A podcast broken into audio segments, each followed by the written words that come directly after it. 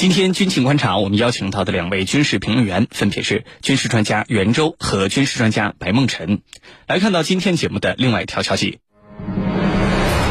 美国公开表态支持巴以停火，同时又阻挠联合国安理会发声明，这是什么意思？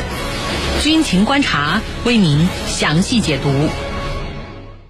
在当地时间的十七号，美国白宫发布消息称，美国总统拜登在与以色列总理内塔尼亚胡的电话交谈中表示，美国支持以色列与巴勒斯坦之间停火。白宫的消息显示，拜登重申了对于以色列针对不加区别导弹袭击自卫权的呃这种坚决的支持，同时呢，欢迎为打击群体间暴力和平息耶路撒冷所做的努力。他呼吁以色列要尽一切努力，确保对无辜平民的保护。然而，在十七号，美国再次阻止了联合国安理会关于呼吁巴以停火并保护平民的联合声明。那么，这也是美国一周内第三次阻止联合国安理会声明通过。那么，安理会十五个与会国有十四个国家同意通过这个声明。那么，美国为什么会有这样自相矛盾的行为呢？接下来，郝帅邀请军事评论员和您一起关注。袁老师，美国总统拜登和以色列总理内塔尼亚胡的这次对话释放了哪些重要的信号？美国真的是诚心正义的呼吁巴以双方停火吗？请袁老师为我们分析一下。好的，美国总统拜登呢和以色列总理内塔尼亚胡的这次通话啊，我认为就是一次虚伪的欺骗，是美国和以色列在国际舆论压力的情况下做的一次大谈停火的表演秀，并不会从实质上推进以色列与巴勒斯坦之间的停火。为什么这样说呢？主要有以下几个方面的理由。首先呢，就是当前国际舆论呢对美国的压力非常大，这导致美国必须装出一副劝和的架势。可以说啊，在此次以色列发动对加沙地带的巴勒斯坦目标实施空袭以来，呃，国际社会呢对以色列的态度大多是批评性的，希望以色列能够尽快实现停火。但是美国却逆流而上，公开了呃自己对以色列的支持立场，特别是在联合国三次阻止安理会通过关于巴以停火的联合声明，那么美国的这个行径呢，受到了国际社会的广泛批评。压力之下，美国当然要找个机会去洗白自己，向世人表明自己是支持和平、反对战争的，呃，是支持人权、反对欺凌的，呃，所以呢，美国总统拜登呢就和以色列总理内塔尼亚胡进行了这次通话，啊，其实啊，呃，就是一次作秀，啊，只是为了表明美国是来劝和的，不是来拉偏架的。至于最终以色列会不会停火，实际上美国并不关心。其次呢。呃，拜登和内塔尼亚胡的谈话中也充分暴露了美国对这次巴以冲突拉偏架的基本态度。在他们的谈话中呢，我们注意到三个关键点，其实都是在变相的支持以色列对巴勒斯坦加沙地带的武力行动。一呢是拜登说要支持以色列针对不加区别导弹袭击的自卫权；二呢是。拜登说呢，欢迎以色列为打击群体间暴力和平息耶路撒冷所做的努力。三呢是要求以色列保护无辜平民。那么这三点联系一起来看，其实拜登就想说一句话：美国支持以色列武力打击哈马斯，但是呢，呃，希望以色列要尽可能的减少附带损伤，不要伤及无辜。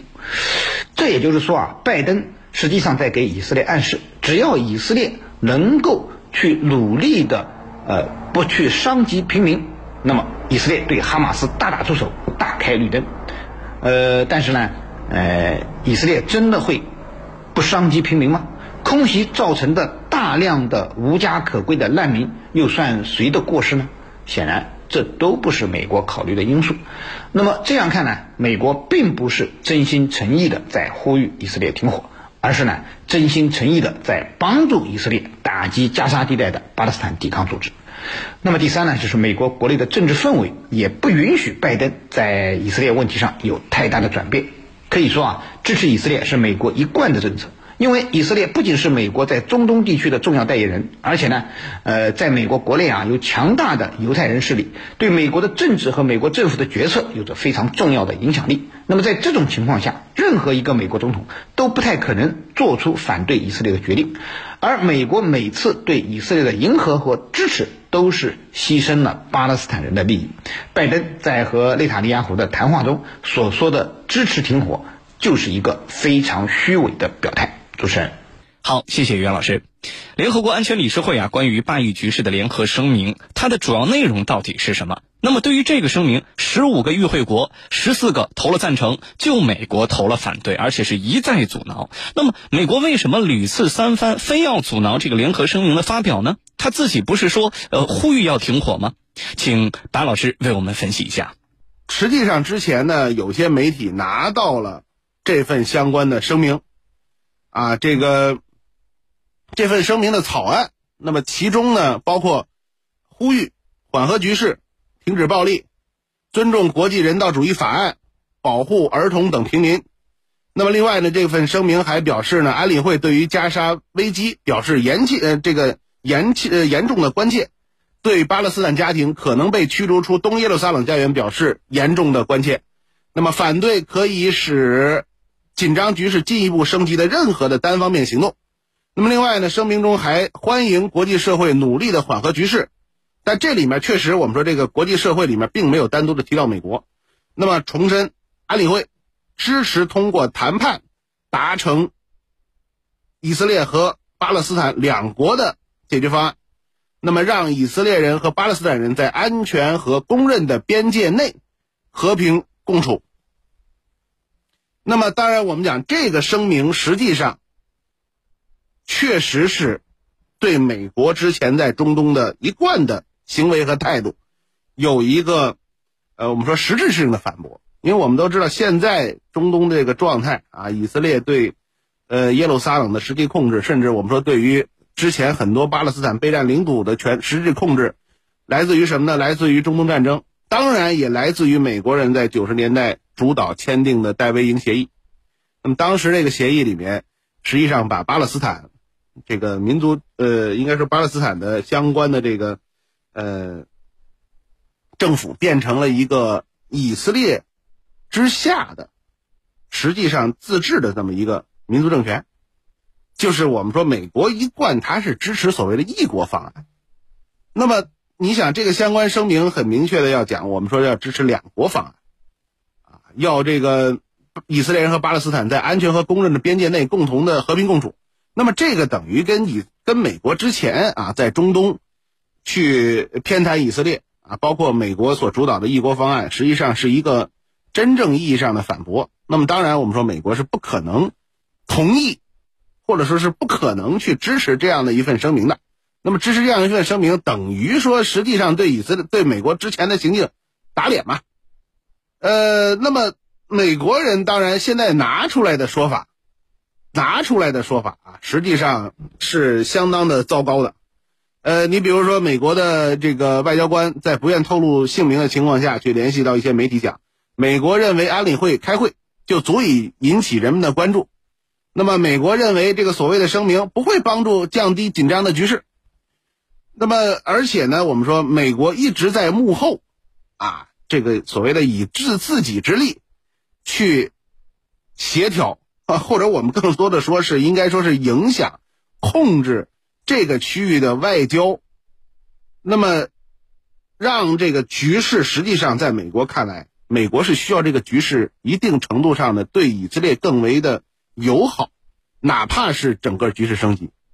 而我们说安理会的这个声明，它实际上是需要这个区域的局势尽快的平息，这个跟美国的态度是完全相反的，因为美国。他需要在中东增大他的控制能力，需要在中东销售军火，这些都需要中东更乱一些，并不是说中东更平静一些。而且我们说，如果说在美国单方面的去啊这个参与到所谓的协调之后，那么以色列呢，呃，适时的去停止了行动，那么美国可以把它作为自己的所谓外交成就。所以这些都让美国人一定要阻挠整个联合国去参与。我们说，或者是联合国任何希望现在加沙和其他区域局势稳定的这种相关的努力，美国都要对它进行阻挠、进行破坏。这个呢，因为我们说，只有中东的局势在美国的控制下，那么达到下一步的状态，才是有利于美国的。好的，主持人。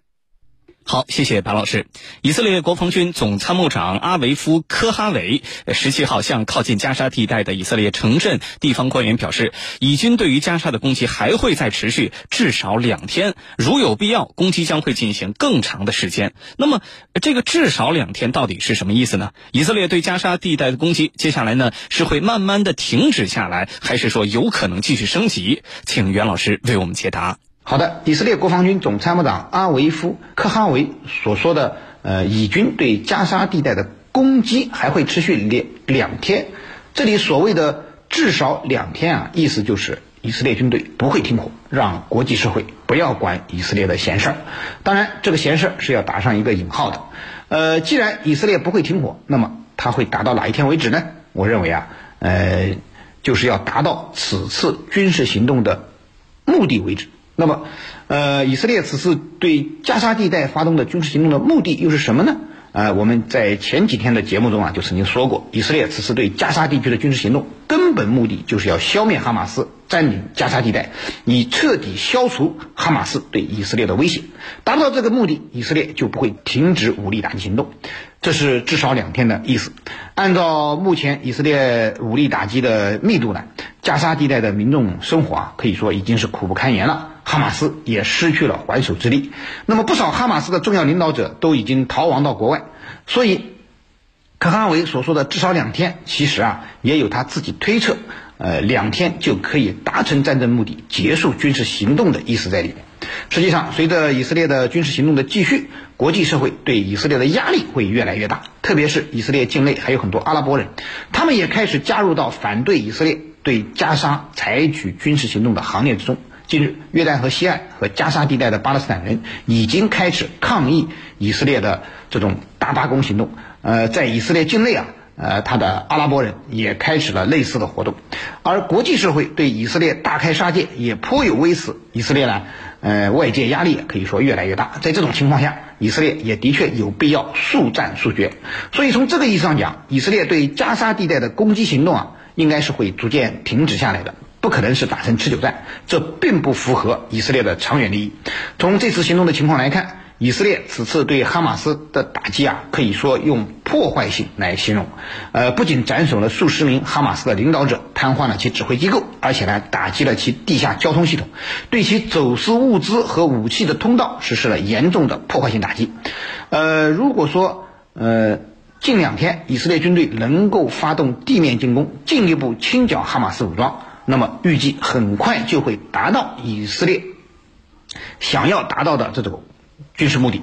而巴勒斯坦在加沙的土地啊，恐怕又要浓缩不少。至于最后加沙地区的巴勒斯坦人会不会像巴结组织管理的约旦河西岸那样接受以色列统治下的所谓独立，呃，我们只能拭目以待。或许啊。约旦河西岸的方式已经成了巴勒斯坦人唯一可以和平生活的选择了，否则暴力的反抗迎来的是以色列更加暴力的打压，屈辱和暴力已经成了摆在巴勒斯坦人面前的一个两难的选择。问题呢，呃，是总有人不愿意选择屈辱，所以以色列以暴制暴的方式永远不可能给自己带来和平与安宁。目前的当务之急还是停火止暴，重建信任，为最终政治解决巴以问题创造条件。主持人，好，谢谢袁老师。以色列总理内塔尼亚胡十六号曾经说过，以色列计划不顾任何国际压力，继续对哈马斯采取全力的军事行动。呃，目前以色列主要面临的是来自哪些方面的国际压力？以色列真的能如他们的总理内塔尼亚胡所说的这样，完全不去理会这些压力吗？请白老师为我们分析一下。好的，呃，我们说现在确实是全世界的这些国家，我们说应该来讲，呃。绝大多数国家都是在对以色列施加这个国际的压力。呃，我们说，包括在这个所谓西方的阵营里面，你看这个，呃，欧安会的四个成员国，啊，呃，包括我们说应该说安理会的四个欧洲成员国吧，呃，法国、爱尔兰、